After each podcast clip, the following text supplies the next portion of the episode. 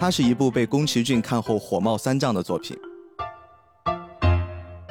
它是一部令动画监督压力过大、当场晕厥的作品。它也是首部与宫崎骏和高田勋无关的吉卜力电视动画电影。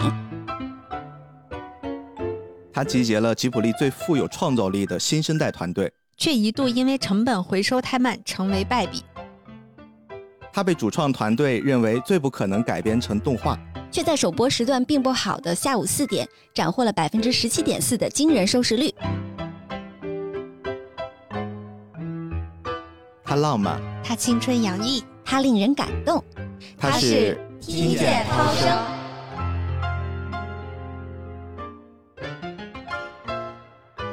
大家好，欢迎收听这期的特别节目啊！我是菠萝油子主播 B B 啊，大家好，我们是拆门专家主播糖糖、小山。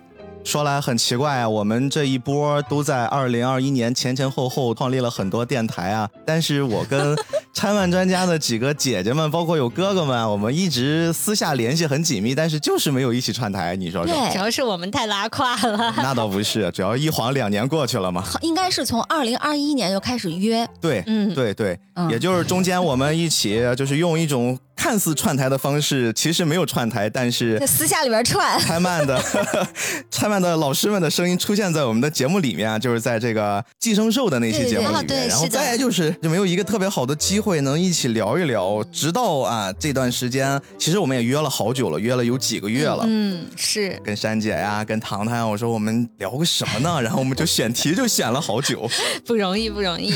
最后逼哥就靠着跟我们串台来追忆自己的青春了。对对。这种机会特别难得，因为众所周知啊，在菠萝油子这边，我们是没有这个固定的女性主播的，所以我们特别缺少这种女生的视角、女性的力量、一些女生的观点。所以我终于一下子逮着一逮，还逮着俩，我说这不行不行，必须要找一个这种类似的题材，快来聊一聊。下回我们把仙境一块叫了，全是女生加你一个，会容易招嫉妒啊。那今天就像标题里面大家看到的一样，我们其实聊了一部，哎，我不太能确定用这个词准不准确，就是可。能相对陌生，但是好像他又在一些老的动画电影、动画番剧迷心中也比较熟悉，就是他或熟悉或陌生的一部作品啊。听见涛声，嗯，这个作品对我来说可能是一个非常非常有追忆性的话题了。我记得我第一次看的时候，真的就是在高中，就是跟主人公他们第二段回忆就比较长篇的那个回忆几乎年龄相仿，但是我。当时完全 get 不到，我说什么逼玩意儿，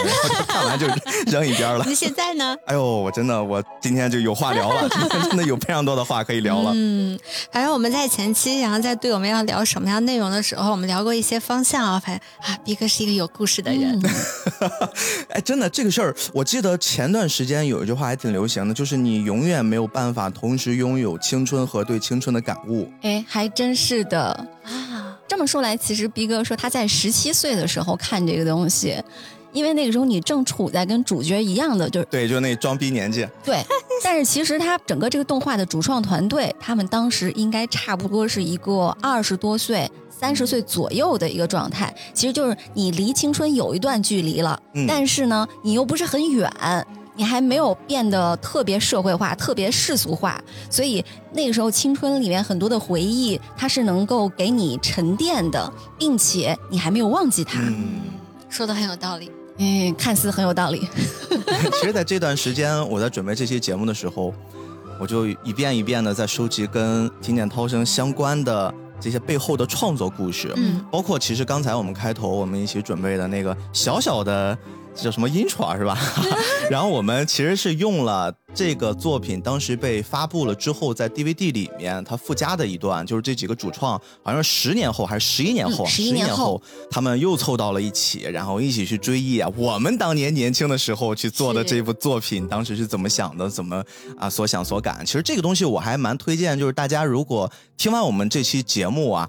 如果对于这个作品感兴趣，你又恰好去看了，你可以顺便再去看一看这个纪录片。嗯，这个纪录片非常非常的，我感觉就是非常的温柔，就像是那种水一样，它缓缓的看到几个中年叔叔阿姨凑到一起去聊他们当时创作的故事。本身其实我觉得这件事儿挺青春的。嗯，你想，确实是叔叔阿姨了，因为他的动画监督望月志冲，我看了一下。跟我爸妈差不多年龄。这个片子先补充一下，这个片子是一九九三年的片子，所以他对对还有点年纪，就有点年纪大了。哇塞，三十年了啊！哎，真的，哦，听到涛声三十年了。真的是我们两边听友估计都没有太多三十年的，三十岁了。对我们有十三年的。今天我们没有提前碰哈，我们没有提前碰太多，因为我特别珍惜这次跟拆曼两个小姐姐一起去共同完成一次播客节目，我们那种碰撞出来的火花。但是我们私下其实今天也准备了很多很多有意思的东西，我们大概的呀会给大家这次应该能带来至少两段惊喜，好不好？我们这个朋友们，这期节目啊，你们还是听我们娓娓道来啊。嗯首先，我觉得在围绕这个作品，我们给它掰一掰之前，我们还是先简单的聊一聊这部作品的创作背景吧。其实刚才我们也聊过一部分了啊。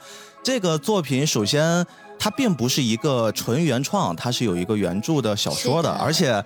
哎呦，我们的珊姐啊，这几天非常的忙，但是人家还是抽时间把这个小说给补全了。但是我们还是这个补全的部分放到后面，啊我们不能让大家这么快的就先听到这个小说原本的这个又浪漫又赤裸的部分啊。我们先来聊一聊它整个诞生的一个故事。其实这个部分，我们因为一直在去收集很多关于吉普力的诞生史，包括呃，可能更多的是围绕宫崎骏啊，宫老爷子。但是这个作品，就像我们前面说的，它其实跟宫崎骏还有这么一段距离啊。铃木敏夫，我觉得就是灵光一现啊，突然就说宫崎骏那边正在做红猪呢，正在忙的收尾，焦头烂额的。但是他们又提出一概念，就是要玩一个双线发展工作室的路线，一边就是以宫崎骏和高田勋他们为首啊，你们去就继续走你们的这个顶尖导演的这个路线，你们去玩你们的那套。然后呢，我们这边吉卜力啊，当时的吉卜力还是希望能推一推新人所以其实听见涛声应该算是吉卜力几次尝试培养接班人中的第一次。哎，没错，就是在宫崎骏看来肯定是失败的，所以也会有了我们前面说的这个宫崎骏老爷子。听说呀，哎，导演先生说了，当时他们在内部放映的时候，他努力的找到一个边边角角去做，他自己压力特大。生怕被老爷子骂。宫崎骏呢也挺坏的，宫崎骏看到导演在哪儿，就非要坐到人导演边上。七十分钟的时间，他在边上一言不发。然后后来看到差不多快要结束的时候，我就开始表情不太对了。然后 导演就非常非常的紧张呀。据他的原文说的说，哎呀，这几乎就是我整个创作生涯里面我最紧张的一次。人生中最漫长的七十分钟。对对对，经历过这一次之后，他好像说我在这条路上，这条职业生涯上，我谁都不怕了。就被大魔王折磨过了，就不再害怕别人。老爷子到底有多狠呀就？是导演形容的这个状态特别特别真实。嗯就记得《流浪地球一》，哎，我也想说最开始在做第一场点映的时候，嗯真的是就前一天刚下了那个剪辑机房，第二天做点映，在点映的时候我印象特别深，我中间出去上趟厕所，我回来之后 不小心走到了最后一排，嗯，我找不着自己的位子，然后我扫了一圈，我看在最后一排最角落的那个位置坐着郭帆。然后他就整个人就很紧张、很惶恐的坐在那里，就在等着大家的反馈。然后就啊，就望月之冲他说他坐在角落里面，我觉得啊，那看来这是导演当他对自己的作品有很高的期许，但是又没有十足的把握的时候，是会呈现这样一种状态的。哎，没错。所以这个其实也是他们在创作背景里面其中一个小趣闻啊，而且，呃，我在整个感受这部作品的时候，因为这个作品本身其实讲述的就是一段，呃，以大学生的视角去回顾他们高中生活高的中生活啊，一段这种纯纯的暗恋故事吧。我觉得他们在当时那个描述里面，更多的是一种暗恋，呃，大家都没有特别明的说出来。不过其实也有那种小悸动呀，那种想上但是又不敢上，然后想表白又不敢表白，就是一直内心拉扯的环节。哎，在我看来，这其实是一个双向奔赴的故事。哦呦，你看吧，我们立刻就出来男生和女生的视角上的不一样了一。哥说的这个，其实就是很多人在这个作品上嗯，产生了很大评价分歧的一个点，哦。就是你需要有很细腻的对情感的捕捉嗯，能力的时候，你才能去感受到它里面就每一个角色他们相互之间的那种感情流动。嗯，所以逼哥喜欢这个动画，就说明逼哥真的是一个很细腻的人。就连俩痣。哎呦，就莫名其妙的选了一部作品，还被夸了，你看看。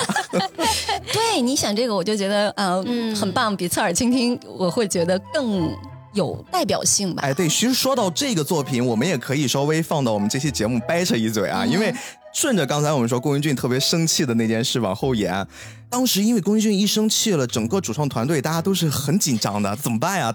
我们公司大哥都都不高兴了，那我们这以后还有活路吗？而且当时真的就是贬的还还挺严重的。嗯然后这个时候铃木敏夫啊，我们这个铃木大叔出来了，他是事后说的，他说：“你看他这么生气，如果他真的是对这个作品认可，他才生气，因为他发现像这种东西本身这种关于纯纯的爱情呀，这种校园题材是宫崎骏不擅长的，他发现他做不出来。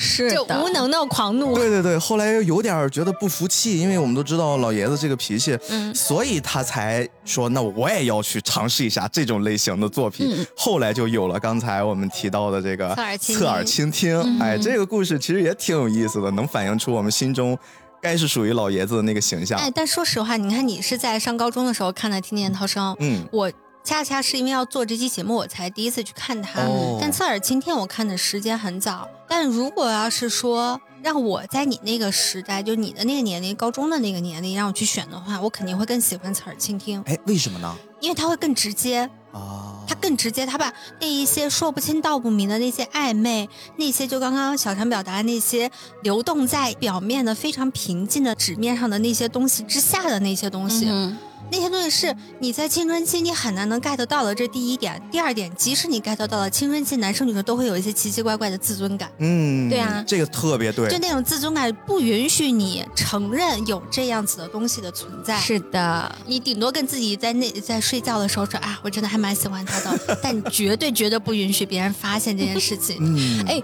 说不定你睡觉的时候还会告诉自己，不不不，我不喜欢他，我不喜欢他，我不喜欢他。麻痹自己是吧？对，就是要么就就是有的时候你回头去看，会觉得啊，自己为什么那么矫情呢？怎么那么，啊真的很无语。那就是青春啊！是啊，那就是青春。所以我说，如果是在那个时候，会选择更明快的那个故事，它更清楚的展现了你的情感的变化，你的情感流动，你喜欢谁不喜欢谁更简单。嗯，但是如果是我现在这个年纪，我一定更喜欢平年涛声，是因为你走到现在之后，你才发现其实有很多东西是不需要那么明的去挑出来的，有的时候反而你觉得不挑明的时候是一种蛮大的乐趣。我会感觉，因为那种情感关系，它是独属于青春的。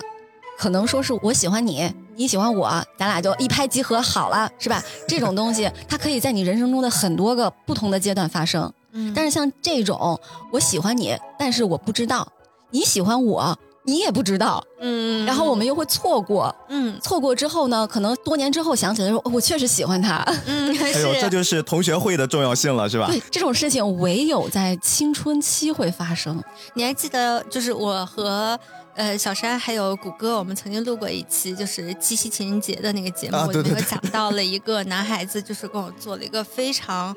绚烂的一个生日礼物，对吧？对就是当时我在聊这个故事的时候，小陈跟谷歌都说这男生一定喜欢我，就我当时还在说不不不，我觉得他不一定。但其实那个录完那节目，我回头想了一下，就是我不是在说我要现在对他有什么感情啊，而是说嗯当我回顾再去看那样那一段时光的时候，我才猛然间意识到，我们或许在那一刻，在那一小段时间里头，是彼此是有那么一点点火花和感情。而且你就喜欢他，你不要再否认了。不否认，我只是不确定，我不确定。就是你要让我现在去看，我真的我不确定，因为当时你就会觉得怎么。他喜欢一个那么美好的女孩子，他怎么可能喜欢你？一个是不确定，嗯，还有一个是你不敢确定。对啊，所以就是我才说嘛，这是为什么我会喜欢听见涛声这个故事，就是因为其实那时候有很多东西是你不敢去承认和面对的，嗯，它要比侧耳倾听来的，会让你会回味无穷很多。就是嗯若干年之后，无论你跟这样的一个人，你是最终在一起了，还是走散了，还是有更多的故事的发生，其实对你来说都不重要了，你只需要回忆那一小段时间那一刻就可以了。嗯，哎，你看糖糖说的这段又非常非常有意思的，再往前扣我们上一个话题，嗯还是宫崎骏生气的那个部分。宫崎骏当时生气的部分，其实他并不是当场就说出了自己内心的想法嘛，因为内心的想法其实是这个世界上最了解宫崎骏的人是铃木敏夫，他给的一种解释。但当时宫崎骏当场的解释就是，他觉得整个你们做的这套片子呀。我看的时候，你们就缺少了太多那种心理的描写。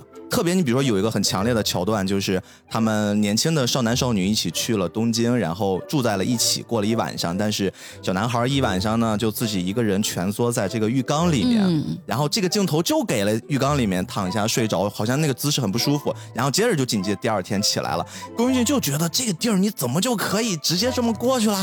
说明明可以有很多很多描写的。对你平时应该展示那个男生是多么辗转反侧，然后对呀，他的心理描写。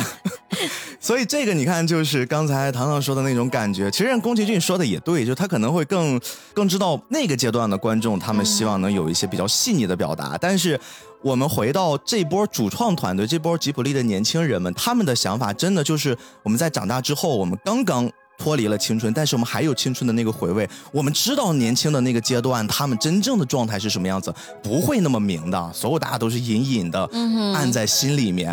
哎呀，这个特别有意思。而且毕竟宫崎骏跟他们还差着辈儿呢，大个十好几岁。对他们来说是大爷。对，之前我们那个系列《日漫的神鬼之路》里面就还蛮详细的，就按断代的那个形式来分析了，就说宫崎骏他确实是他属于。还经历了战争，嗯，对，他家里又是有武器制造的这个背景的，年轻的时候又是安保运动啊，上街呀，那个搞学生运动啊什么的，整个那一代人的精神风貌和望月志冲这一代的主创，他就已经完全不一样了，他甚至跟押井守他们也是。差了一代的，所以押井守也疯狂的吐槽他，对吧？对，就我站押井守，以下仅以下仅代表我的个人观点，甚至不代表我们节目的任何观点。就是这就是为什么我觉得听见涛声，他在我看来啊，我会喜欢他超过宫崎骏其他所有作品。哦，算是你最喜欢的吉卜力的吗？啊，之一吧，是吧？其实吉卜力的我最喜欢的是高田勋。啊，嗯，这个我知道。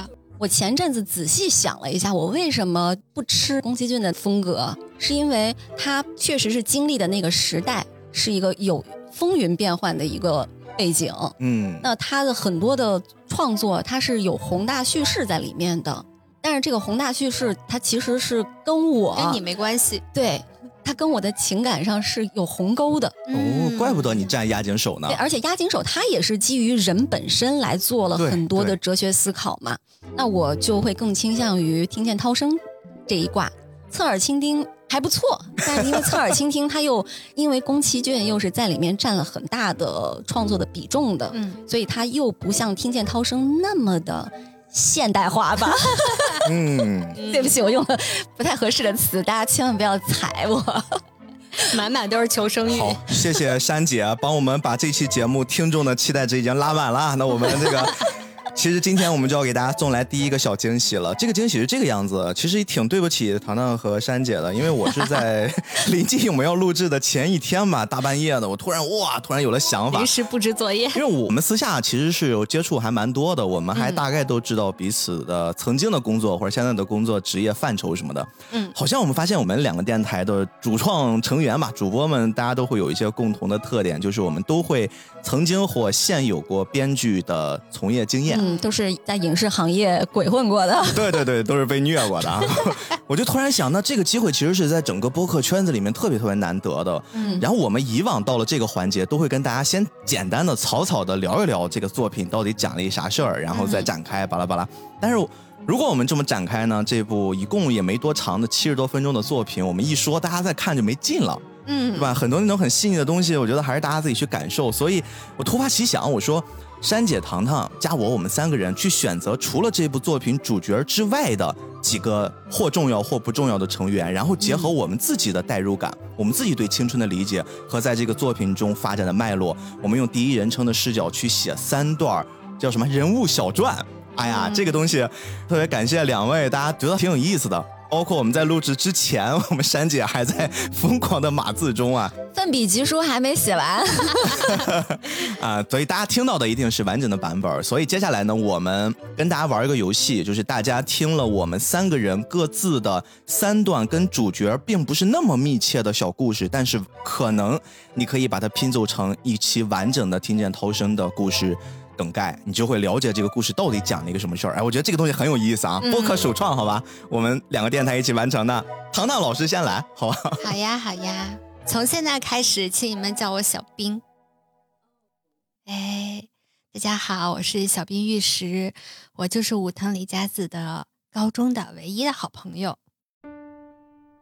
若干年之后呢，我参加了一场同学聚会，有一个男生是这么形容我的：我就是李佳子身边的那个默默无闻的女生。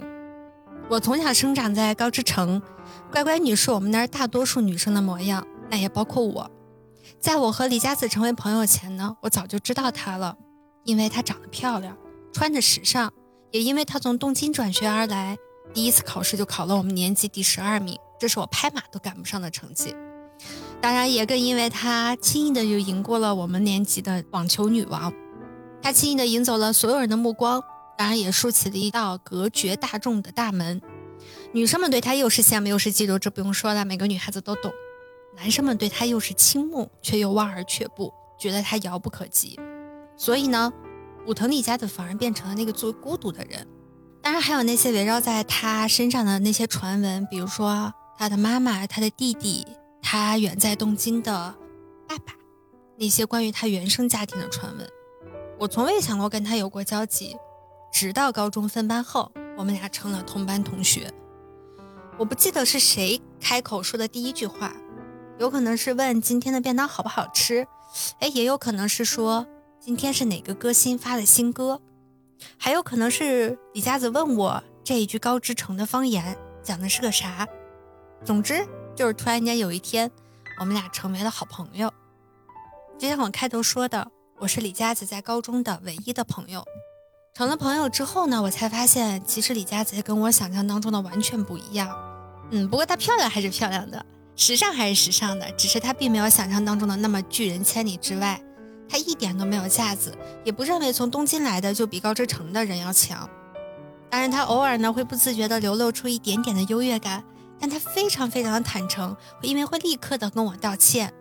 她也很会说俏皮话，情商非常的高，和她一起相处真的超级舒服。作为乖乖女的我，我很想成为那样子的她，想成为这样耀眼的女生。成绩好，有理想，大家都羡慕她，做什么事都很有勇气。跟他成为朋友的那些年，我从未问过那些传闻，因为我告诉自己，从和他成为朋友那天起，无论他有什么样的传闻，朋友就是朋友，他不讲，我不问。可那时候的我真的太年轻了，很多事情我都想的太简单了，所以当在机场，李佳子告诉我，真正要去的目的地是东京，而不是大阪。要去找他的父亲，而不是看演唱会的时候，我是真的慌了。先不说这等于是我对我的父母撒了谎，偷偷跑出来了。更重要的是，我更怕去面对李佳子的秘密。我担心他如果去了东京，去做了一些事情，解开了他的心结，他是不是从此就要离开高知城了？我并不是说想要自私的，想要李佳子一直在高知城陪我做我的朋友。而是我担心那些传闻背后所涉及的复杂背景，或许会给李佳子带来巨大的人生打击，而我并不知道怎么面对那样子的李佳子，我也不知道该怎么去开解他。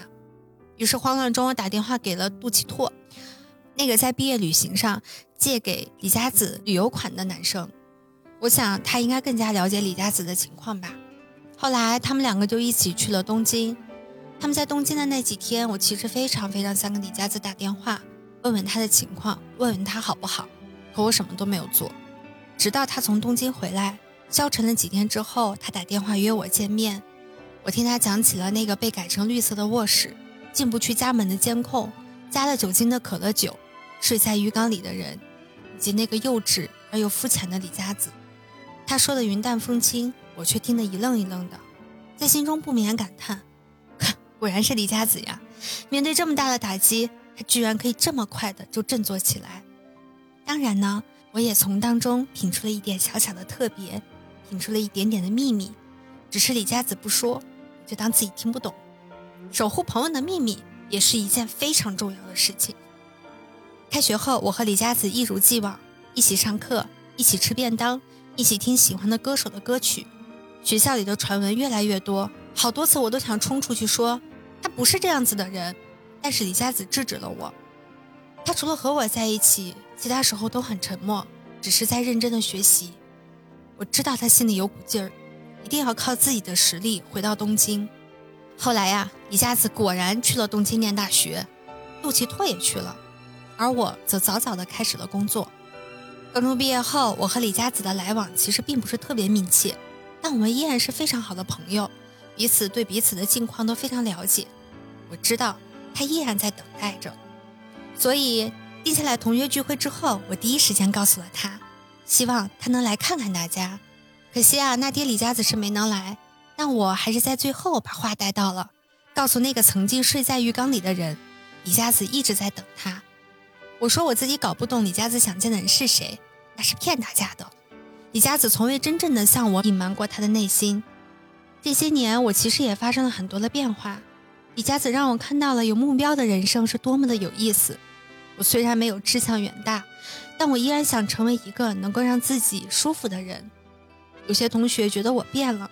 变漂亮了，变得比以前更瞩目了，不再是默默无闻的乖乖女。可只有我自己知道，走到今天，我付出了什么，李佳子又给了我何种的影响。我很开心在高中能和李佳子成为最好的朋友。另外，山伟，我要偷偷告诉你，你喜欢我的事我早就知道了。告诉你个秘密哦，女孩子的第六感超级准的，谁对自己有意思，只要几个眼神就能确定。谢谢你喜欢我。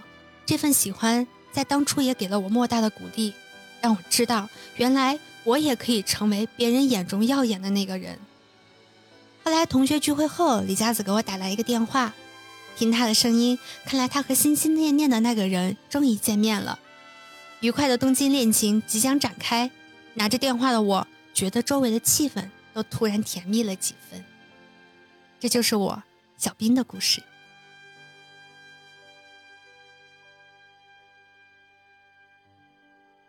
哇，太厉害了！咱们是进行下一段之前，我们还是聊一聊这个角色吧。聊一下，聊一下，聊一下。对，其实首先啊，我我跟大家说，糖糖这个特别难，因为本身小兵玉石，小兵戏份很少，对他戏份超级少，他需要有大量的自己对于这个作品的理解呀，包括自己人生的感悟啊，一些脑补呀，才能完成他的这一段。啊，我觉得太棒了，糖糖。嗯。因为他其实有我非常多我的生活当中的影子。对你在讲的时候，我就在想啊，糖糖果然会喜欢这样的角色。包括你在《灌篮高手》里面特别喜欢木木，这简直是糖糖这个真的就是表里如一，从一而终。哎，所以糖糖为什么会选这个？就是有一些属于你自己特别的原因吗？嗯，对，是有的。我先跟大家介绍一下小斌这个人是谁。他其实是在女主转学到了高知城的这个中学之后，在分班之后有的第一个朋友，也是整个女主高中生活当中唯一的朋友。嗯，然后我刚刚讲的那个所谓在机场的那一段呢，是什么呢？是，呃，李佳子的故事留给李佳子来说啊。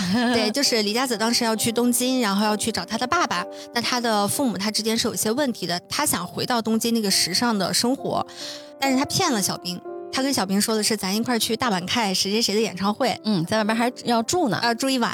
然后你想，高中生出去住宿这个事情，其实对于家长来说是一件非常谨慎的事情。嗯，结果没有想到，到了机场，李佳子才告诉他说：“啊，我买的机票是去东京的。”作为一个乖乖女，就是是没有办法接受自己突然间踏出这样的一个舒适区的。嗯嗯，然后他就选择了说叫了另外一个人让自己回家了。嗯，就这一段其实特别特别打动我的。是因为我初中时候遇到一个有一点点就是内核相似的事情。哟，当时我住的那个小区呢，是一个只有两栋楼的小区，就人很少。嗯，去我们学校那条路上上学的呢，其实只有我一个人。无意当中，我有一天在路上碰见了一个男生，他比我大个两届吧，我当时初一，他初三。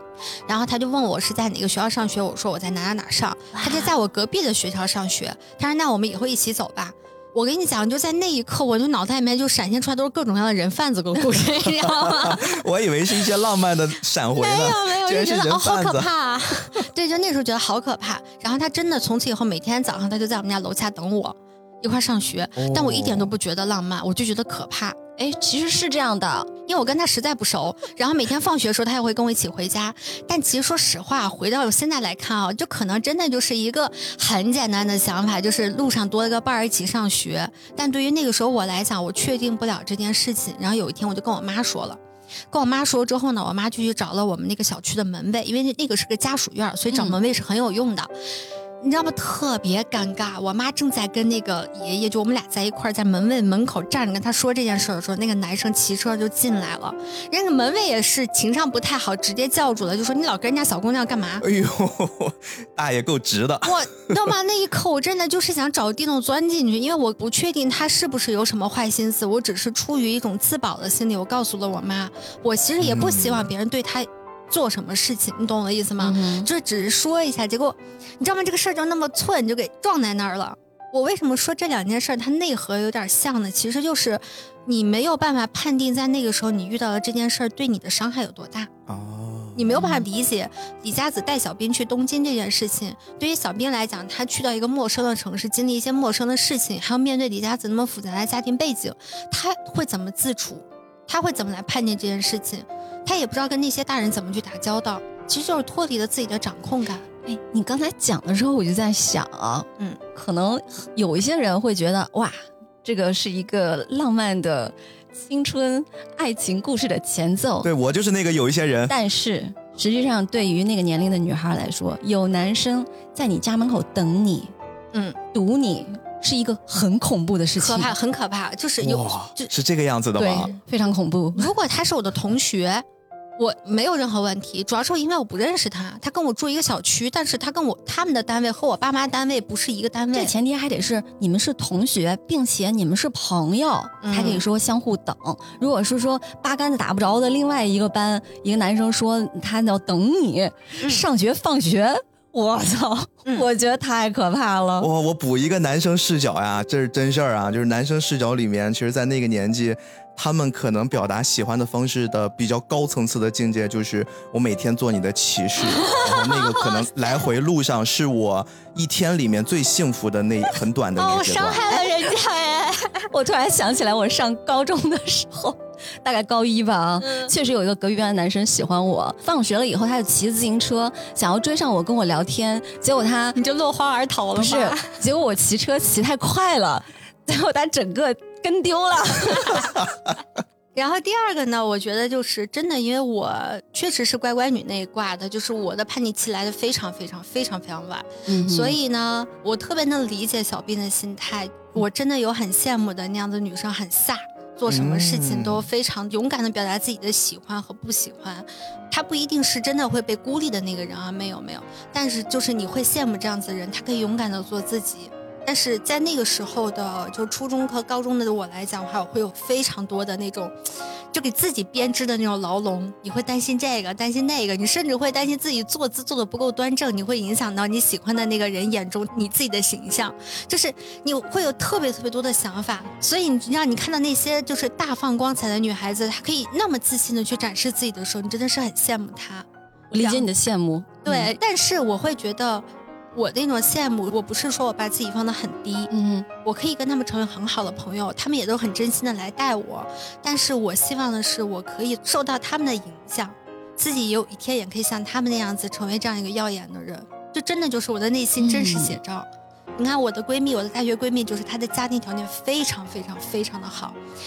就是好到什么程度呢？女孩子知道啊，男生可能还未必知道，就是要养护头皮。啊，哎呦，男生可知道了，特别是呃在互联网大厂工作的男生，可知道养护头皮啦，植发呀 什么的。对对对，你知道吗？上我上大学的时候，我们都还在用那种就是啊非常像风花儿 啊，真的是真的是的时候，他就会拉着我去一些很高端的护肤店里头去买专门养护头皮的洗发水。哦，然后完了，我就把我就会拉他出去，我就会非常认真的告诉他说。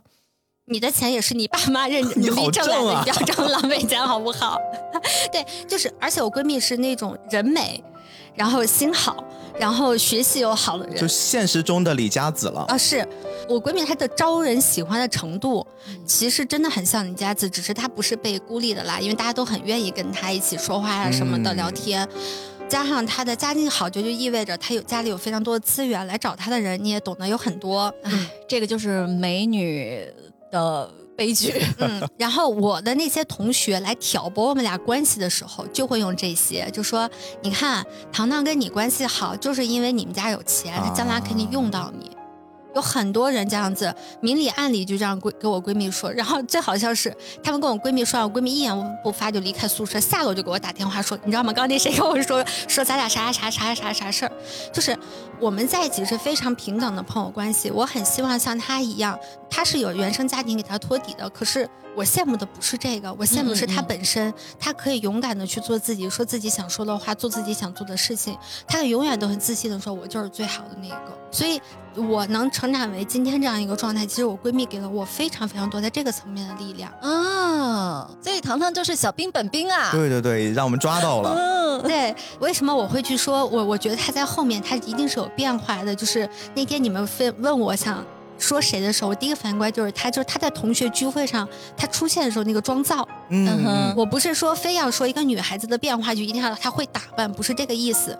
但是你能感受到的是，是小兵整个人的气质发生了巨大的变化。嗯，他曾经是那么样的一个唯唯诺诺的一个小孩儿，然后那么不知所措的一个孩子，但是到最后，他无论是替李佳子传话还是怎么样，他都是非常落落大方的，包括他面对山尾的喜欢。他都是落落大方的，我觉得这就是他完成了他属于他这个人的一个人生阶段的一个跨越，他成长了。哇哦，哎，所以真的是那些不喜欢听见涛声给他评一星二星的人，应该听一听 这期节目，真的会有很大的改观。对，这也是我为什么我在前面说，我认为他们是一个双向奔赴的感情，就是李佳子和男主啊，为什么嗯是一个双向奔赴的感情？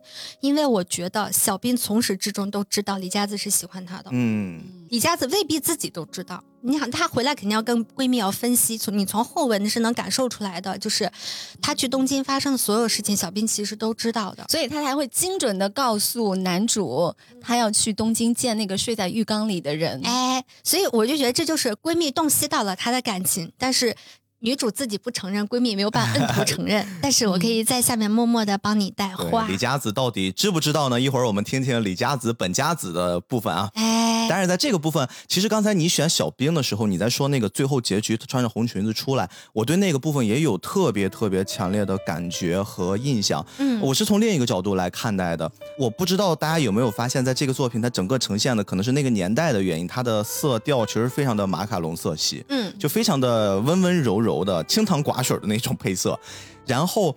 整个在这个作品里面，这个部分我其实要说出两个人，一个是我们刚才一直在聊的导演，就是望月志冲，他肯定是在这里面做了很多很多，下了很多的功夫。另一个不得不提的是这部作品的编剧中村香，嗯中村香其实是一个在这个阶段，他是一个特别特别年轻的新人编剧，因为他当时记载上唯一的一个比较大的 title 就是他是松竹编辑研究所的第一届毕业生嘛。是的，松竹映画，我对我后来还专门查了查，我说这松竹到底是干啥的？后来一查不得了呀，松竹映画。对对对，在日本这个体系里面，我们要假装听友们不知道嘛，哦我们要不然这对对段对，就他其实是在日本的整个电影界里面是一个非常非常知名的，他曾经有一个特别大的编剧培训机构。本身呀，这个松竹就作为日本最古老的也是最有名望的电影制作公司之一，所以整个从他的这套体系里面，他做了一个编剧研究所的第一届毕业生，这个 title 是非常非常有含金量的。嗯然后为什么我会说这个改编可能是这两个人他们一起来完成的一个特别特别有意思的设定？就大家再回想回想，整个在这个作品里面，真正衣服上去着了红色的部分有哪一些？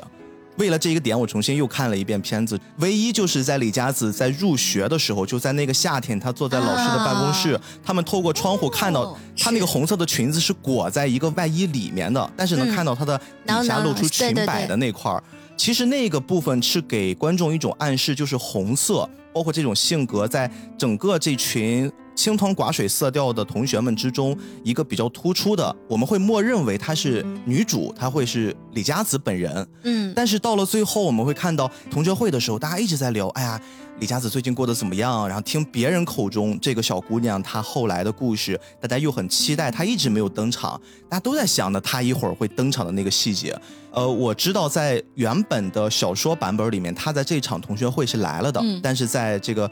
动画的版本里面，其实他就是设定他最终没有登场，他让登场的那个角色其实是小兵，嗯，小兵穿了一身红色的裙子，就会给人一种哇，李佳子来了，是的就是会给人一种那种假象，就他们非常的狡猾，他们用了这种方式去暗示你，而且当时其实小兵的变化，就像刚才糖糖说的，特别的大。嗯，然后再给你一反转，说这不是李佳子，李佳子现在的变化比这个可能还要再夸张，但是她是什么样子？这个就是你们童年、你们心中那个喜欢的那个暗恋的人那个样子，你们自己想象去吧。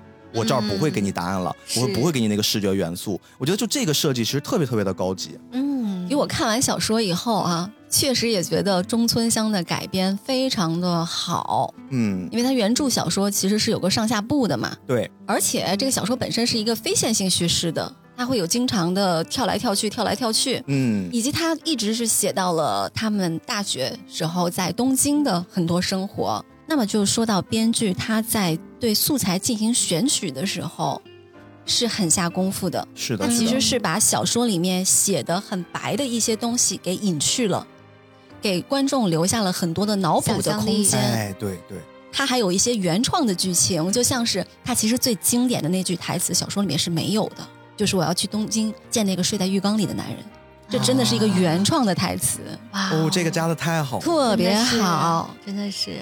我在写小兵的这个内容的时候，其实是需要有大量的想象空间的。嗯嗯，去揣摩这样子的一个女孩，她和武藤里佳子去做好朋友，她会是一种什么样的心态？她会不会嫉妒他呢？他们俩之间的关系会不会不对等呢？但其实你发现，虽然你觉得这些东西是在整个片子当中是没有讲的，因为他们俩其实真的描写他们俩友情的那个画面实在太少了。嗯但是其实你从他们的交流当中和旁人的表达当中，你是完全可以摸清楚他们两个人是一种什么样的友谊关系，他们是对等的，嗯，他们是都很信任对方的，他们也并没有说要向对方隐瞒自己的任何一点点的秘密，只是他们彼此都很尊重对方，并没有把这些事情点的那么透、那么白，就是这段友情是非常健康的。所以那么多年之后，他还能替李佳子说啊，他想去见的那个人是睡在浴缸里的那个男人，嗯，呃，那个人没有男人，哎 对对对，我觉得这就是你琢磨不多，你留下的想象空间，你才能让观众把这个事情补全。如果你把它写实了之后，我小兵这篇文章就写不出来了。所以糖糖非常好的 get 到了在剧本创作中写人物小传的方式。啊，是吗？对，就是写人物小传，有一些人哈，他写人物小传的时候不会这么长，嗯，配角一般控制在什么三五百字儿、五百字儿、哎呦我五百、八百、一一千以内啊，嗯就差不多了。而且很多人物小传是走他的这个嗯角色的情节线。那糖糖的这种创作方式呢，就可能他写这么多，真正录在剧情里面的就十分之一，但是他会给这个角色打一个很好的底子。啊那这样子，他所有的人物的行为逻辑都是从这个底子里面自动生长出来的，他会带着这个角色去展开剧情。那说白了还是人家编剧和导演两个人牛不，你是宫崎骏喜欢的那种类型。啊，老爷子还是比较喜欢网上，还挺可怕的。OK 啊，糖糖开了一个好头啊。嗯那接下来呢，就轮到我来了。我也是毫不犹豫的选择了男主的好朋友啊，松野枫，哎一个戴着眼镜的小男孩故事也很多。其实我选这个角色也有一个理由的，这个我聊完之后再跟大家说啊，我就直接开始了。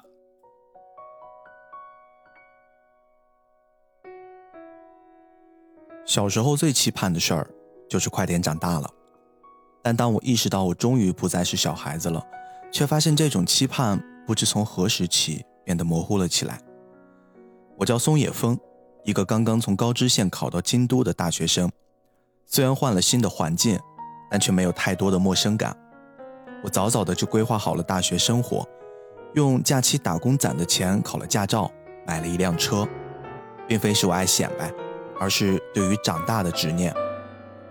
我无数次憧憬自己的大学生活，但真正开始经历这一切，却越发怀念过去。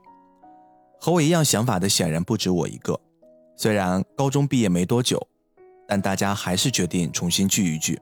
其实我还蛮忐忑的，一方面特别想看大家的变化，另一方面又有些不知道该怎么面对阿拓。阿拓是我最好的朋友。初三那年，学校突然宣布要停办京都四天三夜的毕业旅行。说是为了提高升学率什么的，这自然引起了同学们的不满，但大家似乎敢怒不敢言。而我和阿拓是学校仅有的两个当众反对的学生，结果嘛，自然是以说明会的名义留了下来。因为不是一个班的缘故，那是我第一次跟这个男孩子说话。阳光的外表下，似乎心里装着些难以察觉的东西。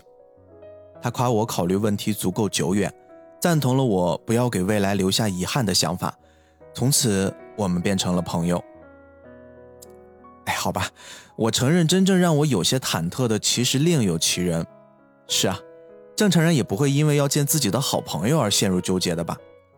虽然我们曾经极力的想阻止学校取消毕业旅行，但最终还是被取消了。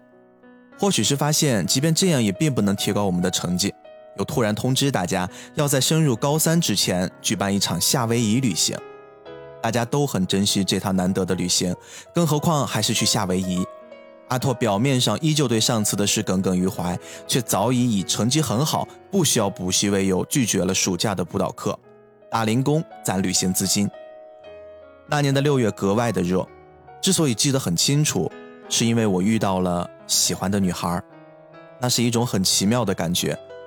辅导课结束后，老师将我叫到了办公室，跟我介绍了一个从东京转来的叫武藤里佳子的女生，黑黑的长发，一双大大的眼睛闪躲着我的目光，高中阶段的女生特有的那种肉肉的脸颊，泛起羞涩的红润，她的眉头微皱着，似乎有些心事，像极了我第一次看到阿拓的感觉，但我只觉得她很特别，跟班里不学校里所有的女生都不一样。我忍不住想将这种感觉分享给阿拓，但在此之前，我必须先要带他熟悉一下校园。我第一次如此庆幸自己的班长身份，比期末全班同学写感谢信还令我兴奋。少女特有的体香随着我们头顶烈日走完操场后，使我清醒。我将武藤送回老师办公室，迫不及待地给阿拓打工的店里打去电话。只是在见到匆匆赶来的阿拓时，我将跟他分享的那份心动收敛了起来，或许还是不要让他知道的好吧。之后的日子里，我继续利用班长的身份接近武藤同学。阿特对我频繁提及他的事，有些心不在焉，或者说充满了一些小怨气。大概就是从那一刻起，我似乎开始触摸到了阿拓心里隐藏的那一部分。武藤同学似乎有些水土不服，几乎从来都不跟班里的同学主动接触。但他的光芒又很难被遮盖，无论是体育成绩还是每月联考，他都名列前茅，这自然也成了大家口中的议论对象。班里的几个女生似乎很难接受一个如此优秀的他，因此我不得不想尽了办法去调节他们的关系。我当然知道这其中夹杂着我对他的爱慕，因此会在他请病假的时候专门到他的家里偷偷看望。也正是如此。发现了他独自一人生活的秘密，我考虑再三，还是决定告诉阿拓。虽然我极力克制情绪，并搪塞了许多借口，但似乎还是被他察觉了我对武藤的感情。期待已久的毕业旅行终于来了，我十分珍惜这次可以跟武藤同学相处的机会。虽然他依旧那么不合群，但还是享受了夏威夷的沙滩和泳池。对我来说。只是远远地注视着他，就很满足了。临近返程的前一天，他竟然主动地跟阿拓聊起天来。平日里不苟言笑的他，那天笑得很开心。其实我早就察觉到了，武藤似乎一直对阿拓很在意。我曾创造了许多与他的偶遇，只有在聊起阿拓的时候，他才会打开话匣子。其实我都懂。但彼此不说破，反倒让我能继续贪婪地享用班长的特权。夏威夷回来后，阿拓似乎跟武藤同学的关系变得亲密起来。没过多久，班里便传出了他们俩一起在东京住酒店的消息。一边是我最好的朋友，另一边是我喜欢的女生。要是我再长大些就好了，说不定会懂得该怎么处理这种关系。但眼下，我故作镇定地约阿拓来天台，轻描淡写地提醒他那些谣言的事儿。看得出他很生气，但同时似乎我心里也有一些窃喜，至少他们俩应该还没有在一起吧。高中生涯的最后一次校庆，我跟阿拓产生了矛盾，也是导致这次同学聚会再见他略显些尴尬的原因。即便过去了很久，武藤同学依旧不太招班里的女生欢迎，他们将他围在教学楼后的过道里，大声的呵斥。但即便如此，武藤同学也依旧不甘示弱地回击他们充满孩子气的想法。我躲在角落里目睹着一切，直到女生们散去，刚准备上前，却看到了阿托若无其事地抱着一堆道具路过。显然，他也和我一样看到了女生们的暴行，却碍于不想继续引起误会，选择沉默。受了委屈的武藤同学扇了阿拓一个耳光，离去了。不知怎的。我的脸也火辣辣的，我走向阿拓，斥责他没有替武藤同学出头。得到他若无其事的回复后，我将所有的不甘挥拳而去。我多希望那一拳可以打在我的身上。之后的很长一段时间，我们三人像三个没有交集的平行线，直到毕业也没有再说过一句话。后来我们各自去了不同的大学，直到有了这次同学会，想着过去的故事。不一会儿，开到了机场，我一眼就认出了那个熟悉的身影，是阿拓。他长高了一些，东京的大学生活似乎也让他长大了许多。得知我专门来接他，似乎也并没有像预想的那些尴尬的场景发生。我们在海边看向远方，只是这么静静的待着，无声的诉说着那些发生在我们身上彼此缺失的时光。同学会的那天比预想中还要热闹，果然上了大学。大家的变化都好大呀！我跟阿拓心照不宣，都在等待着那个熟悉的身影出现。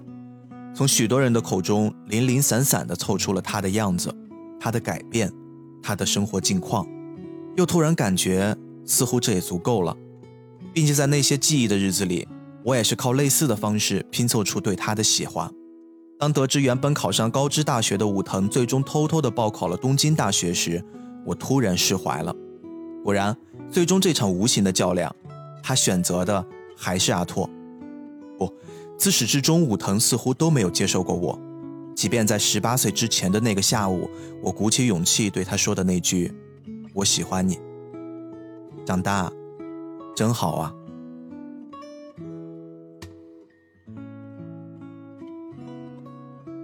走心了，男生的视角，哎，好有意思。哎，我有个问题想问你哦。所以松野枫他算歧视吗？就是你刚刚有表达的那个前面说的，对于喜欢女生最高规格的这个做法。我自己觉得他是我想象中的那个样子，嗯，而且就这种感觉并不是空穴来风。就为什么我刚才说我可能会直接选择这个？昨天晚上我其实写完还挺兴奋的，两三点我给你们发消息。哎，是的，嗯，其实一哥发信息的时候，我正爬起来看小说。我其实一边写的时候，一边会带入到就过去就年轻的自己嘛。其实你知道，在学生时期，男孩子之间会有一种比较特殊的角色，就是我喜欢的女孩，她不喜欢我，但她喜欢跟我关系很好的人。我没有遇到过这种情况，我跟我的闺蜜从来没有看准过一同一个人。哦，我遇到过好几次，不是我喜欢，就是这个可能我觉得跟男生女生不一样。比如说你们如果同时喜欢一个人，你们是会说的，嗯，但是在男生的视角里面，如果你们同时喜欢一个人。会向外界或者向对方表达出我很不喜欢他，为什么？就是你喜欢无所谓，你喜欢呗。我而且我们都觉得，如果在那个阶段的男孩子，你们在当众在自己的哥们儿圈子里面，你会说，哎呀，那个女孩我对她有感觉，就是有时候会容易被得到嘲笑的。而男生的那种莫名其妙的，就是那种面子，他又会不希望在这个圈子里面我们得到这种嘲笑，哪怕是善意的，所以我们会极度的压抑那种喜欢，会极度的。向喜欢的女孩表达出你对她好像充满了一些恶趣味，啊比如说弹一下女孩的肩带儿呀，Oh, 或者是跑过去撞她一下呀，或者是就是那种表达，嗯。其实这是在那个阶段男孩子他们仅有的一些手段可以去向女孩示好在。女孩看来就是性骚扰。对对，为什么前面我会跟糖糖说，我说像那种在你家楼下等着你，嗯，像骑士一样的方式去带着你上学放学，这是一种更高规格的表达爱的方式。因为对于很多男生来说的话，这是他们永远也没有办法踏出的一步。啊，你知道刚刚你在讲故事的时候，我同步去问了一下富贵同学，嗯，就是可能如果菠萝油子的人不是很了解拆漫的情况啊，就是富贵是我们的另外一个间歇性会出现的主播，然后他是我老公，对，然后呃，我我就问了一下他，我说你会和你的好哥们分享你暗恋的女生吗？他说不会，然后我就问他为什么，然后他发了我一首腾格尔的歌，然后叫《大男人》，截了一张歌词的图片，圈了一句话叫做“大男人不好做”，我都懵了，我说什么是大男人？哦，我知道了，大男人不好做。哎，我怎么会唱？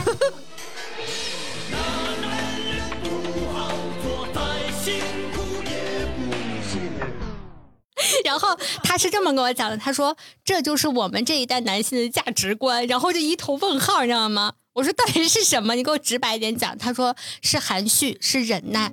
我说那你和你的暗恋对象含蓄忍耐，我可以理解。你跟你哥们儿含蓄什么呀？他说我们谈都不会谈，因为这样子会暴露我们的软弱。他你要知道，大部分男人最在乎别的男人怎么看他，而不是女人怎么看他。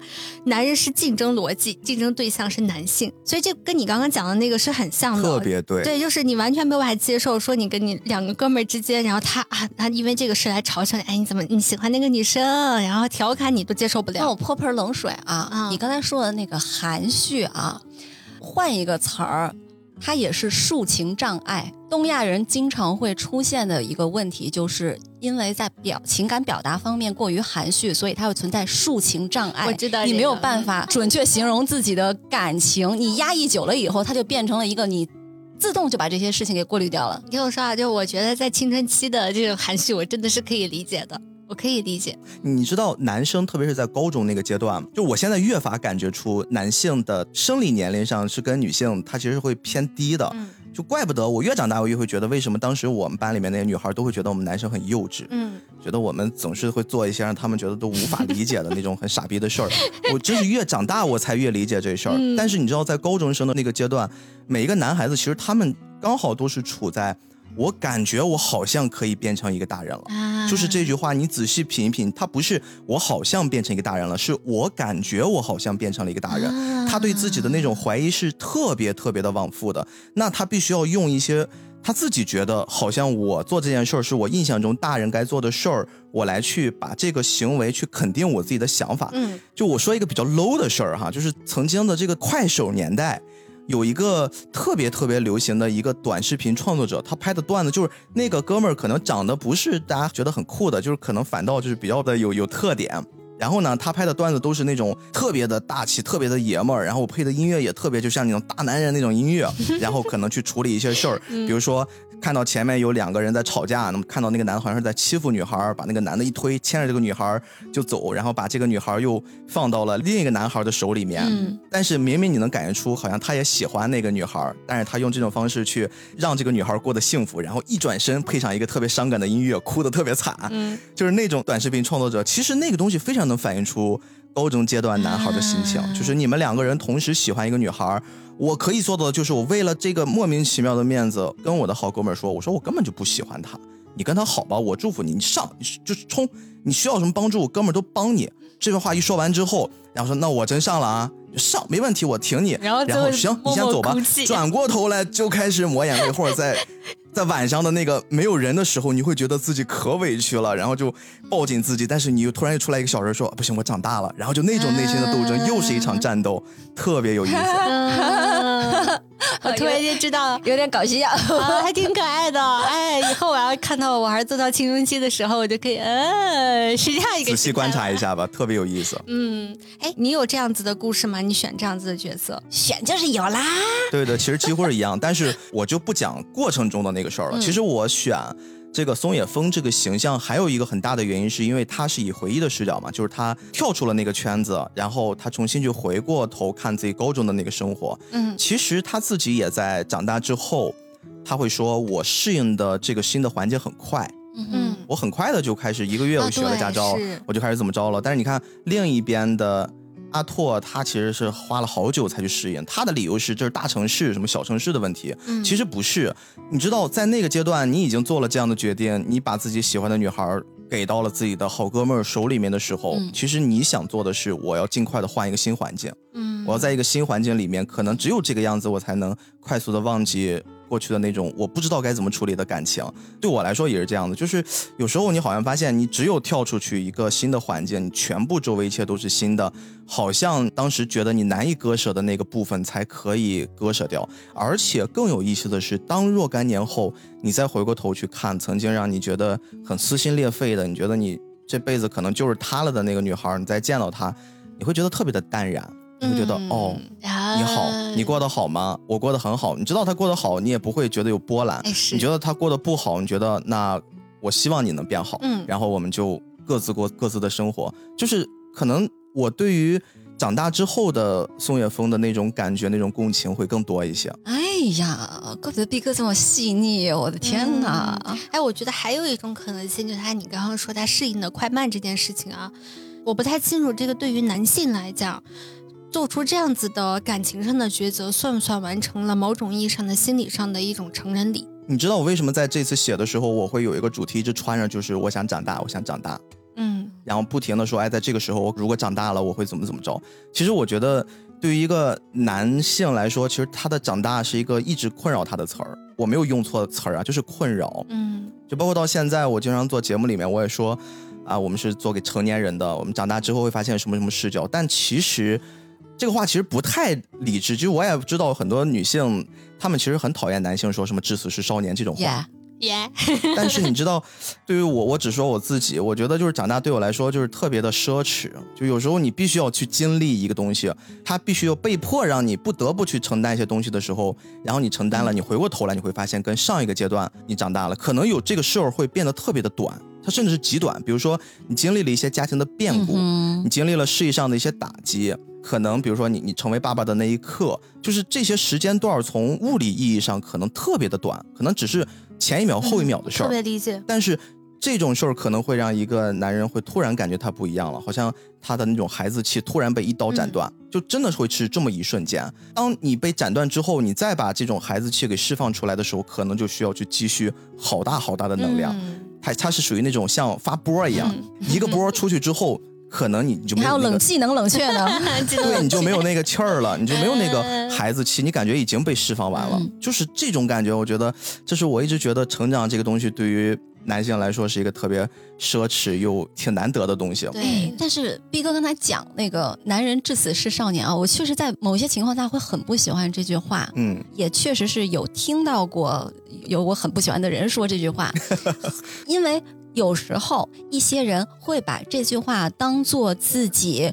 狂妄自大、自我等等一系列巨婴行为的一个托词，我特别认同。嗯，那还有一种情况，我反过来会非常非常喜欢这句话，就是一个人不管他是男性还是女性，因为这个“少年”这个词它本来是一个中性的，包括男孩和女孩的。嗯那如果说一个人说他至死是少年的话，那说明他这一生一直到死，他都没有拒绝过自己在不停的成长。嗯就是他永远会对自己有一些反思，他所经历的事情也会对他带来一些改变，而不是说一个人他就一成不变的就变成了一个被固定住的一个 油腻的一个人。嗯，从未长大，从未停止生长。哎，对，嗯克拉克，嗯 所以你知道，其实这句话在菠萝油子已经有了答案。我们也不认为“男人至死是少年”这句话，我们也不认同。但是我们有了一个替代的，我们认为更好的话。这个话是在《星际牛仔》那期的时候，当时那搭档斯派克他提的。他说：“男人至死是少年，可能不一定准确，但少年至死是少年。”这句话是我们认可的。嗯，说得好。就应该是串台来聊这期节目，我们选对了。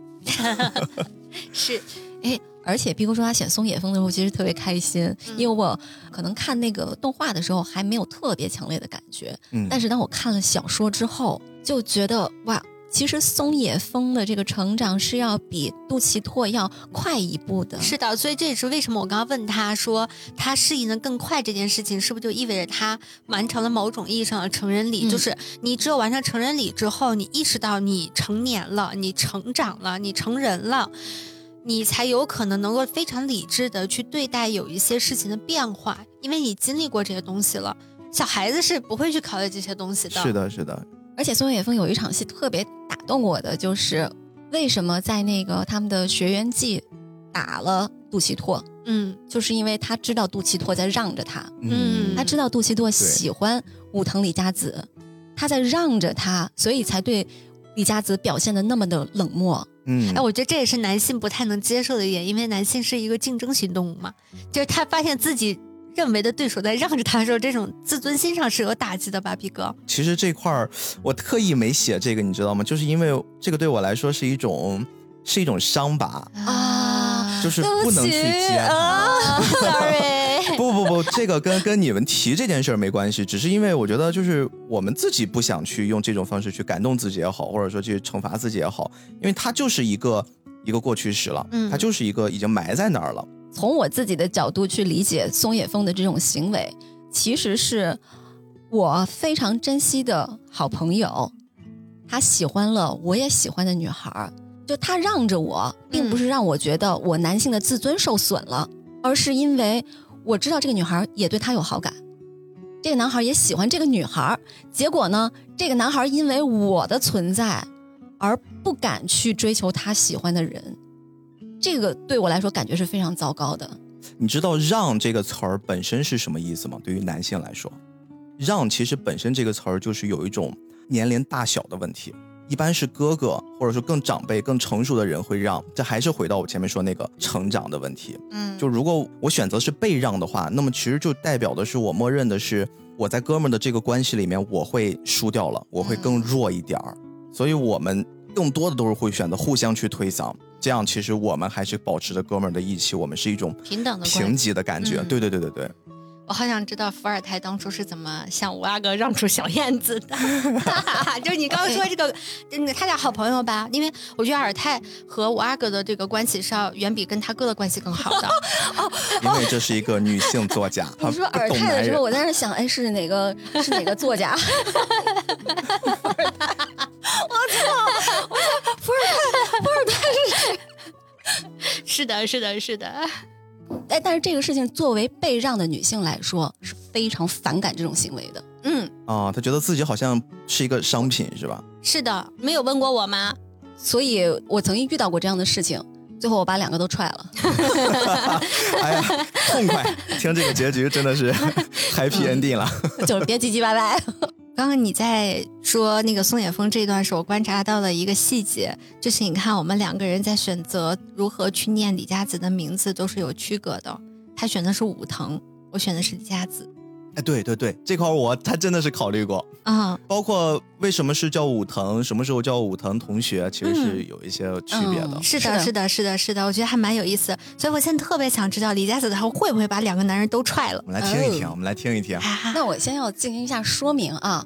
首先，我选择李佳子，并不是因为我跟他的人生经历有什么相似的，啊，就是就除了遇到过几次就是两个雄竞之外，其他的人生经历毫无相似之处啊。嗯为什么选择他？是因为我在看豆瓣的时候，他的评论里面有一条让我印象很深刻，他就说这是我最讨厌的二次元女主角。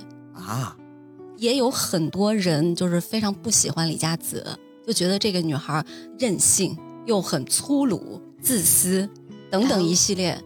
那所以就是选择她，我也是在看完整篇小说之后，特别希望把这个女孩的心理状态还原出来。嗯就她的心理状态是在整个的这部电视动画里面是被埋得很深的。非常深，怪不得我们珊姐越写越长，我是的们来听一真的。很长，没关系，啊有的是时间。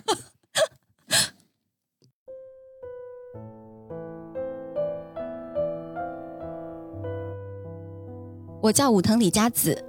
十七岁之前，我的名字是伊东李佳子，生活在东京。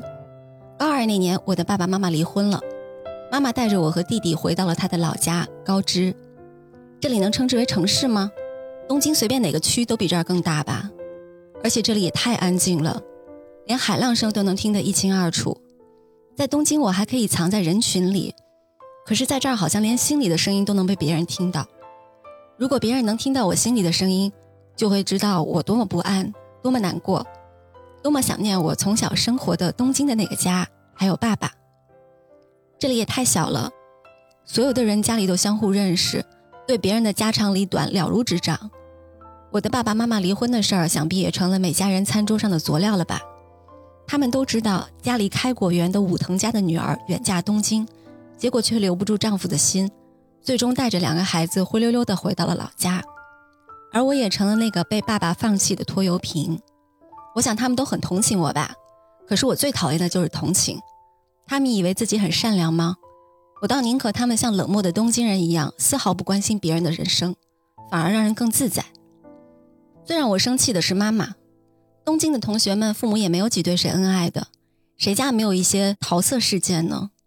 为什么妈妈就不能睁只眼闭只眼，非要让我和弟弟离开爸爸呢？他是为了赌气吧，为了惩罚爸爸，才不是为了我们好。还有爸爸，从小他就那么爱我，可是到了分开的时候，居然痛痛快快的让我走了，连一句争取的话都没有说过。每次我这样问妈妈，她都只是流着眼泪不说话。她这样只会让我更生气。于是我离开了妈妈的娘家，搬出去自己住了。不过唯一值得安慰的是，我今年已经高二了，而且学习成绩很好。我只需要再忍耐一年半，就能考大学，回到东京，重新和爸爸生活在一起了。我决定在这里，我一个朋友都不要交。没有人选择我，那我也不选择任何人。我在学校里人缘并不好，唯一主动跟我讲话的是班长松野枫，他人的确是很好，真诚、善良、淳朴的好人，但是也仅此而已了。我知道他喜欢我，所以经常主动找我聊天可是他讲的话题都没有什么意思。唯一让我觉得有趣的是，他说起他的好朋友杜奇拓，这个人还挺与众不同的。听说他初三的时候曾经公开抗议取消休学旅行，还洋洋洒洒写了一篇抗议理由。他不是那种讨好型的人，不是想活得像别人一样。最棒的一点是他对我没有兴趣。我们年级马上要组织去夏威夷旅行了，我想趁这个机会弄到足够的钱去东京。我想去看爸爸，想让他把我留在东京生活。这个想法可千万不能让别人知道，否则一定会传到妈妈的耳朵里。她是绝对不会让我去的。在夏威夷旅行期间，我向杜奇托借钱了，我骗他自己把妈妈给我的钱弄丢了。他没有追问我怎么回事儿，痛快的把钱给了我。从夏威夷回来就是放春假，春假结束我就要开始偷偷去东京的计划了。我不能一个人离开家夜不归宿，所以我需要一个人帮我打掩护。新分班的那个同学小斌是一个不错的人选。他性格还蛮温柔可爱的，关键是很老实，和其他咋咋呼呼的，还有那种仇视我的女生都不一样。他应该能帮我保守秘密。可是万万没有想到，老实的人不会多嘴，可是老实的人也不会说谎啊。在临登机前，我告诉小斌，我们不是去大阪看演唱会，而是要去东京。这个家伙当场吓得差点哭出来，说什么也不跟我去，结果还叫来了肚脐拓。不过这样也好，谁陪我去都可以，这一点都不重要。而且到时候可以直接让爸爸还钱给他。终于回到了久别的东京，这一切都让我很怀念。我这么想念爸爸，他也一定很想念我吧？我一直这么坚定地认为，直到按响门铃的时候，一个陌生女人的声音从对话机里传了出来。也许是爸爸的同事或者是朋友吧，肯定是这样。过了一会儿，电梯门打开，爸爸走出来。我刚迎上去，本来想抱一抱他，可是我在他脸上看到了慌乱和狼狈的表情。这是我第一次看到这样的爸爸。他说带我去附近喝茶、喝咖啡，可是我只想回我的家看一看，所以我坚持要跟他一起回去。我让杜奇拓在楼下稍等，和爸爸一起上了楼。心里隐约的不安在走进家的那一刻彻底爆发了。我的房间已经不再是我的房间，墙纸的颜色都换成了我讨厌的墨绿色，家里每一个角落都有另一个女人生活的痕迹。我再也无法忍受，冲出了家门。我跑到爸爸给杜奇拓订的酒店房间，大哭一场，还喝了不少酒。杜琪拓肯定都知道了吧？我不想再假装没事儿，而且我也装不下去了。我曾经以为妈妈是傻瓜，但其实真正的傻瓜是我。我想站在爸爸一边当他的同伴，可是爸爸却没有选择我。我真的觉得自己很可怜。我哭着哭着睡着了，一觉醒来准备去洗漱，打开卫生间的门，发现杜琪拓居然睡在浴缸里。他为什么不在沙发或者地上睡呢？睡浴缸不难受吗？不过这个家伙的老师的确让我刮目相看。如果是其他的男生，说不定会想趁这个机会占占便宜呢。这次来东京之前，我联系了过去的男朋友冈田，想见见从前的朋友。可是没聊几句，他居然告诉我，他和我最好的朋友在一起了，这两个人一起背叛了我。为了保留自己最后一点可怜的自尊，我让杜琪拓过来假装我的男朋友。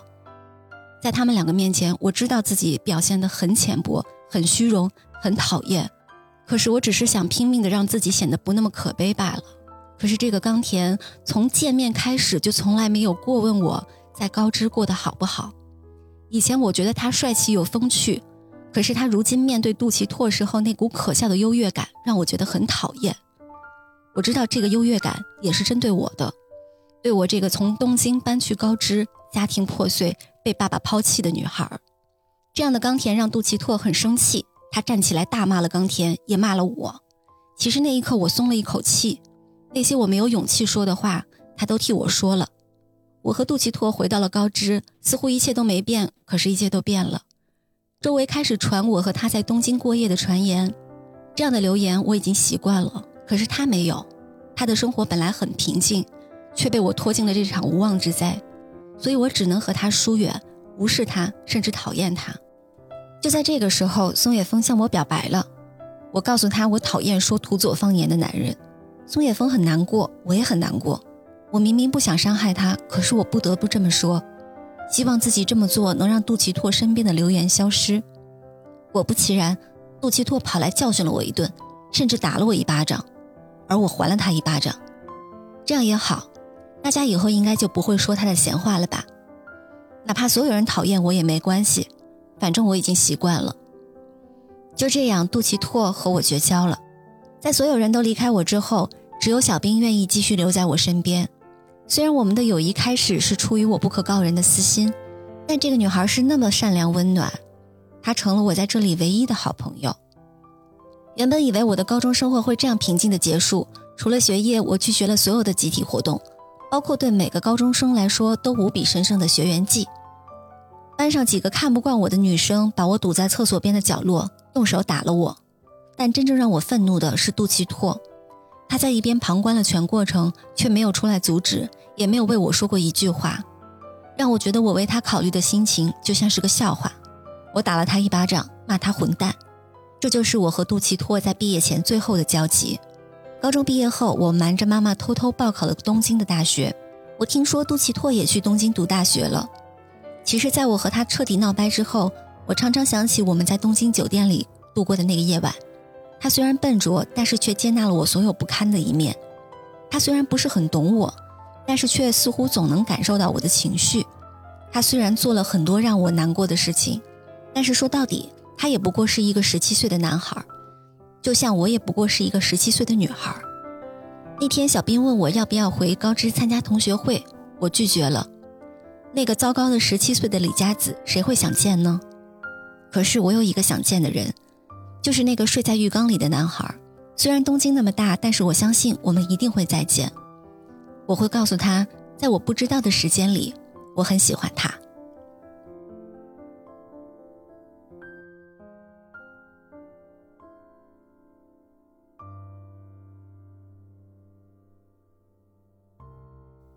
今天说会有两份惊喜嘛？第一份惊喜是听到了我们三个人选择了三个跟故事里面的主角关系还比较密切的朋友、身边人，以他们的心路历程去把这个故事还原。我相信大家现在听了我们三个人凑到一起，你们会 get 到这个故事大概讲一什么事儿了，脑补出我们一直在提的那个阿拓啊，他到底经历了什么？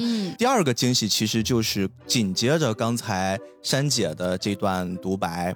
他选择的其实是我们这里面的一个女主角，但是其实更像是这个故事里面的一个重要的配角。嗯也就是我们说这个武藤同学啊，我还要用我的人设啊，这个武藤同学，其实他在里面呢，不只是刚才的这段心路历程，还有珊姐给大家带来的第二个小礼物，就是他认认真真的读完了这本书，嗯这本原著小说。其实原著小说它分了两个大的部分，我们在动画电影版里面其实看的是这本书的前半部分。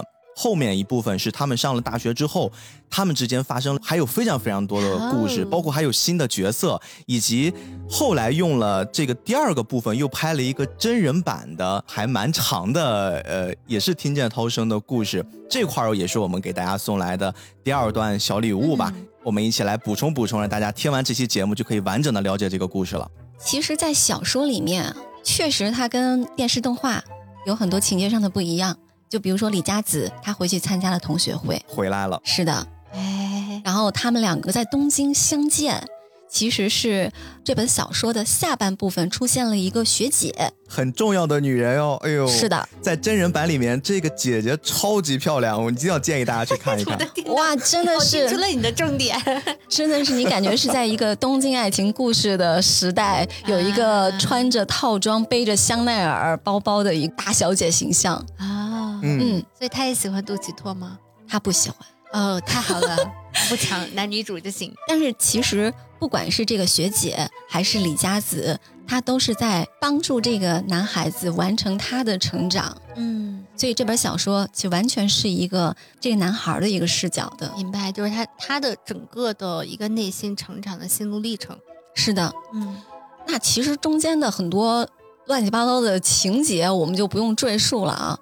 发生在李佳子身上的故事，主要是他回到东京之后，并没有跟父亲生活在一起，嗯，因为他父亲已经有了新的伴侣，而且马上就要结婚了。哦，那等于是他当初去东京见到了那个女性。那个打扮的很时尚，从楼梯匆匆下来的那个女人，就是，他，就是他。就是他爸的新欢。但是还没有结婚。其实不是新欢啊，这个女人是导致他父母离婚的原因。嗯原本是他爸爸的同事，，OK，所以他们就离婚了嘛。但是李佳子的妈妈为了保护女儿，一直没有把这个事情说穿，就是想要维护她爸爸在女儿心中的形象。形象。但是李佳子到了东京以后，很多事情她就慢慢就知道了。其实这个女人马上就要成为她的后妈了。嗯我印象很深的是，她中间有一段情节，李佳子和这个女人叫美香一起吃饭，她把陆七拓也给拽上了，给自己壮壮胆儿吧。说这是我的男朋友，对，哎，席间呢，他一直因为这个女人是导致父母离异的小三，嗯其实是心怀怨恨的。这个时候呢，他那个学姐，学姐很重要的是，学姐她喜欢的是一个有妇之夫，哎，对，啊，所以当时那一场那一个大戏啊，就是在餐厅里的修罗场。这个李佳子她说：“哦，我去下洗手间。”她就发现了那个学姐在那儿。嗯那个学姐对面那个男人，明显就是啊，另外，嗯，懂。对。回来以后就借这个学姐和那个有妇之夫搞破鞋的事儿，嗯，指桑骂槐。对，他就给美香递话，嗯，然后杜琪拓就很生气，他就觉得你不应该把我以及把那个女孩和她的男朋友一起卷进你们家的家庭矛盾里面，嗯，他就非常的生气。然后美香也当时就绷不住了，就本来还想你好我好大家好，美香就是那个小三儿。对，结果这一场饭局就不欢而散了。哎，说到这儿，我扯出来说一下杜琪托啊。就我一直觉得他是一个情商很高，但又充满钝感力的一个人。他是一个很有边界的人。李佳子他情商不高哎，不不，我觉得 他情商高，是他能明确的感知到李佳子在干嘛。是的，两次都是拿他当工具人，他都非常的不高兴，而且立刻马上就翻脸。啊情商高不是指着说我要让这个场面气氛看起来非常的好，是他能够敏锐的能够识别出对方的情绪，对方想干嘛。然后我说他边界感很强，是因为他不会说因为你是我喜欢的人，所以我就可以任由你践踏我。所以在这个饭局之前，其实两个人是有一点你来我往的那种，完全没有挑破的那种小小的暧昧的，嗯，就关系还蛮不错的。但是在这一场饭局之后，俩人就崩了。嗯，崩完了之后呢，就他俩的和好，还有真正的确立关系，也很有意思。其实美香约李佳子吃饭的时候，是她已经怀孕了。后妈怀孕了，听起来也不是什么好事儿。对，但是她当时没有，就等于说是被李佳子的攻击 完全给碾压了，所以她就没有说出来这件事情。嗯，当然阿拓也因为这个事情非常的反感李佳子，就觉得你太任性了，你太自我了，你把所有的人都都卷到这个事情里面。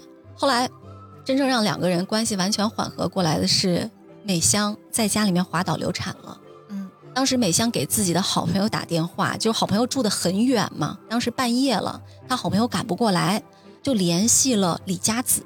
她为啥不联系她老公呢？她老公在德国出差嘛，嗨，因为李佳子是离这个美香住的最近的，嗯，知道她情况的人，对，嗯，所以那个时候大概二十岁的李佳子就匆匆忙忙的大半夜跑过去，呃，当时就看到那个美香倒在浴室里面，满地都是血，然后床上也是血，他就非常的无助，就把阿拓叫来了，说让他帮帮忙，然后阿拓就赶去了，他又看到李佳子是怎么帮助美香把她送到医院去的，觉得她还是个很善良的女性，就她就是一个很善良的一个小姑娘。就那天晚上，其实李佳子的情绪真的是很崩溃的。嗯回到家之后，当时他们小说里面有一段对话啊，因为在此之前很多次，杜琪拓都是在别人对李佳子说出一些不好听的话的时候袖手旁观了。他有自己的很多的内心的想法，但是他的行为表现出来就是他没有站出去替李佳子说话。嗯，就包括他们在学员季的时候，为什么李佳子那么生气，就是觉得真的没有任何人站在他的角度。那这一次，就把美香送到医院回来之后呢，那天晚上，我们的杜琪拓终于成长了。他跟李佳子说：“李佳子今天做的很好，尽了自己力所能及的一份力量，对吧？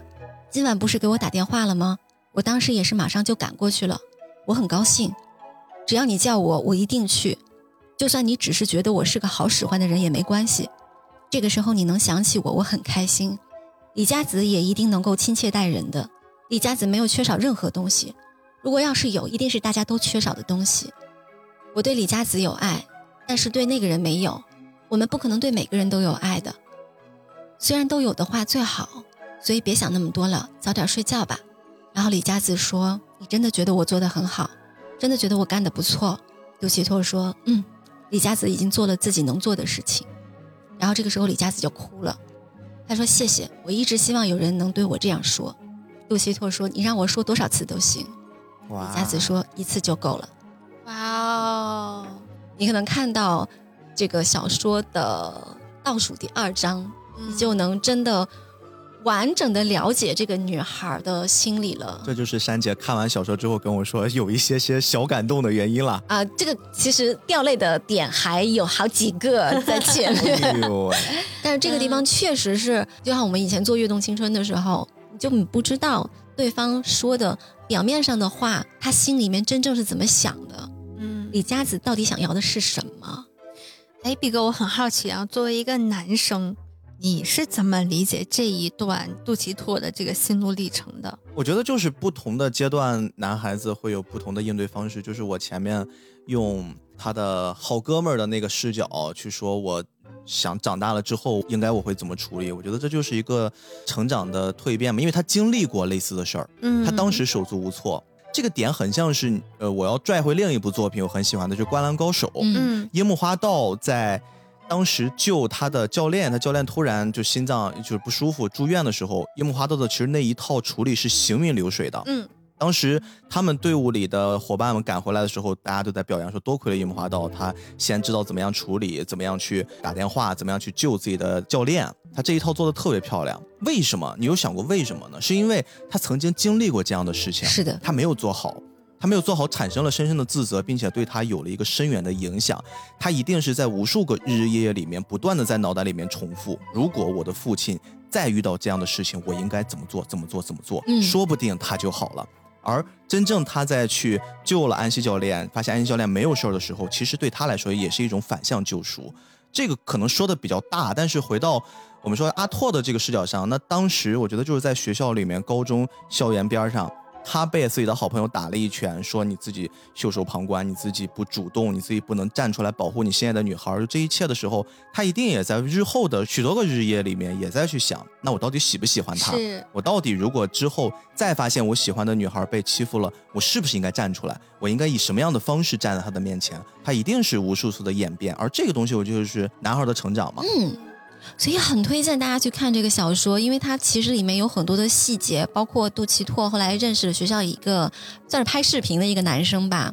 那个男生是记录了他的奶奶，哦，一个 vlogger 啊，对，记录了他的奶奶和奶奶的男朋友我两个人的参加什么老年同好会啊，什么就联欢会的那种画面。他把那个视频给李佳子看的时候，李佳子说，就意思是这个男生很棒啊，他拍的很好，满满的都是爱。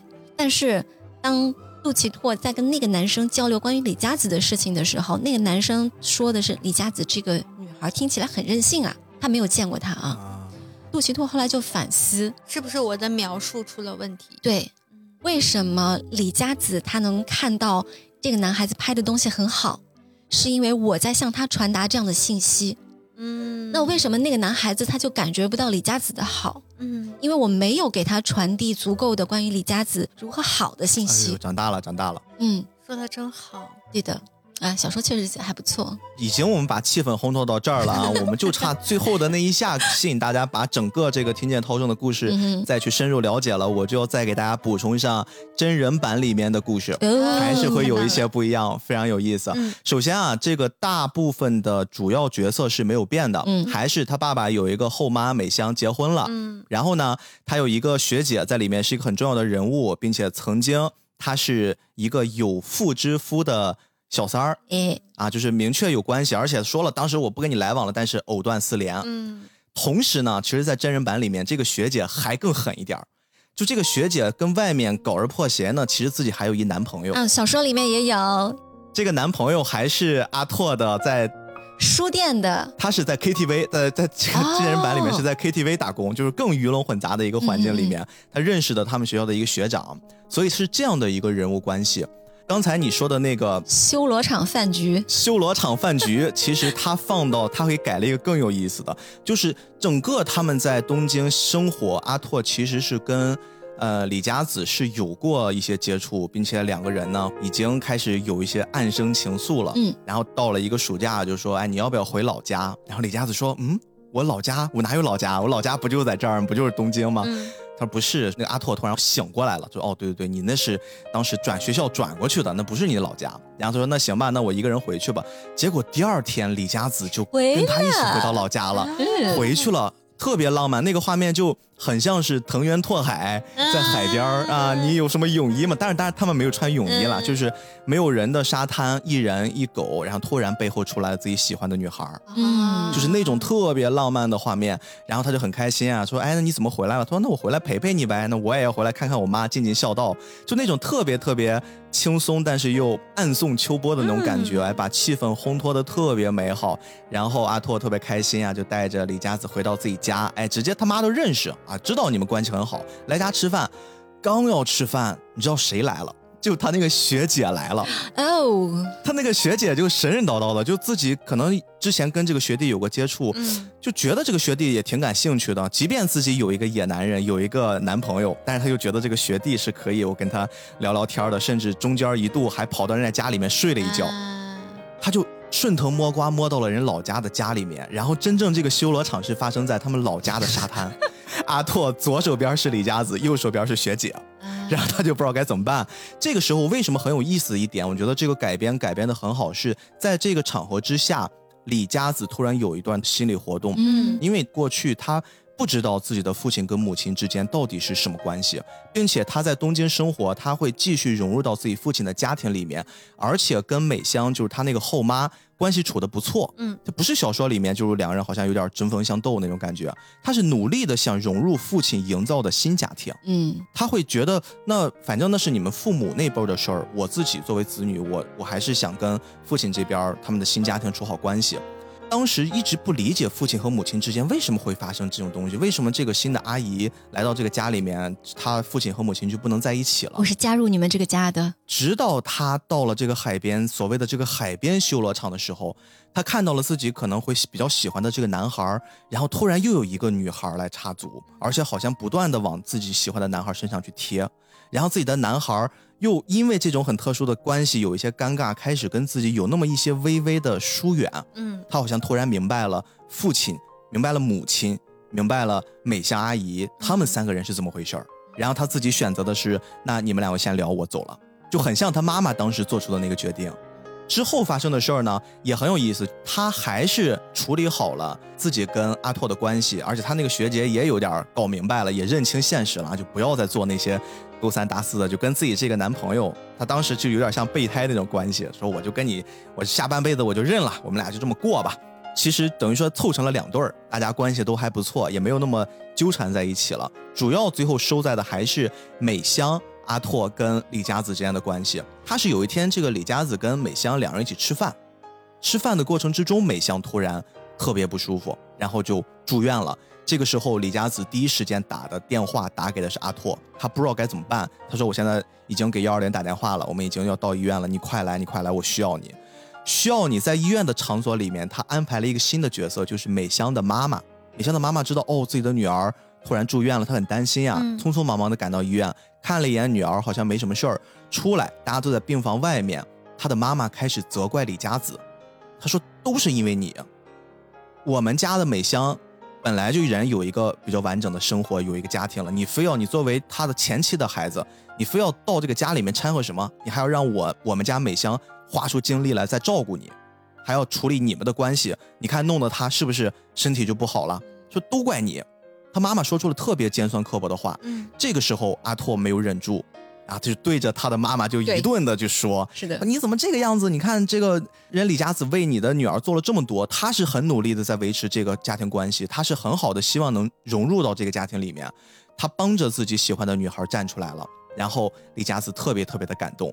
然后最后就是一个 happy ending。happy ending 这个桥段也特别有意思，就是美香后来也没有什么大事儿了，孩子也保住了。然后在病床前，阿拓跟李佳子在看望他，他就说：“哎呀，你是不是对我妈说了些什么话？”然后这个阿拓还有点不好意思，说：“哎呀，这个确实是我当时有点冲动，失礼了，失礼了，跟长辈不应该这么说。”他说：“你知道吗？我妈只是知道你很生气，但是你那个乡下话呀，你标的我根本听不出，全是带口音的话，我妈听不懂。嗯，就是他会用这种很很微妙的方式化解了那种就跟长辈之间沟通的尴尬，然后又认可了李佳子跟阿拓他们之间的关系。最后，他们借着平安夜一起度过了一个很特别的夜晚，嗯然后 happy ending 了。嗯，他们其实就是在平安夜确定关系的。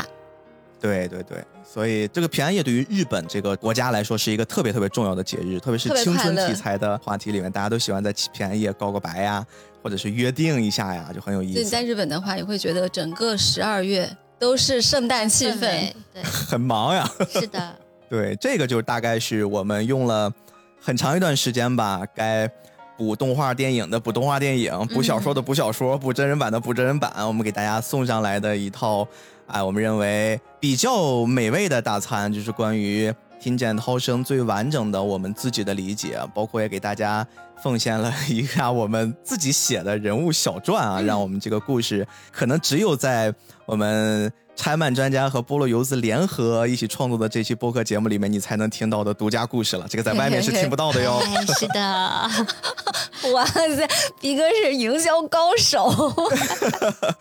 毕竟大家听了这么长时间了，我们要给大家一点点获得感嘛。嗯，当然，我们也聊差不多了吧，这个时间也嗯基本到这儿了，特别开心啊！未来当然，我们像这些我们叫什么姐妹电台，我们还是会常常一起 来做一些，对有意思的节目，包括可能未来我们会加入更多的动漫电台的朋友们，我们都私下关系都特别好，一起邀请大家聊一些有意思的动画作品。嗯，我也特别开心啊！今天终于实现了跟糖糖和珊姐一起录节目两年的一个个局，对对对对对对，不容易，两年的一个局达到了。嗯反正就这部作品确实是一个，我觉得在不同的时期去观看、去体会，都会有不同会有不一样感受的一部嗯作品。是，所以感谢你的时间啊！今天是感谢了菠萝游子跟拆漫专家两边听友的时间，嗯你们听到现在。呃，希望你们能感受到我们这期节目认真对待、认真准备，然后非常真诚的跟大家分享我们各自青春故事的这么一期节目。那我是菠萝游子主播 B B，嗯，我是成人专家糖糖，小山，哎，那我们就下周再见啦，拜拜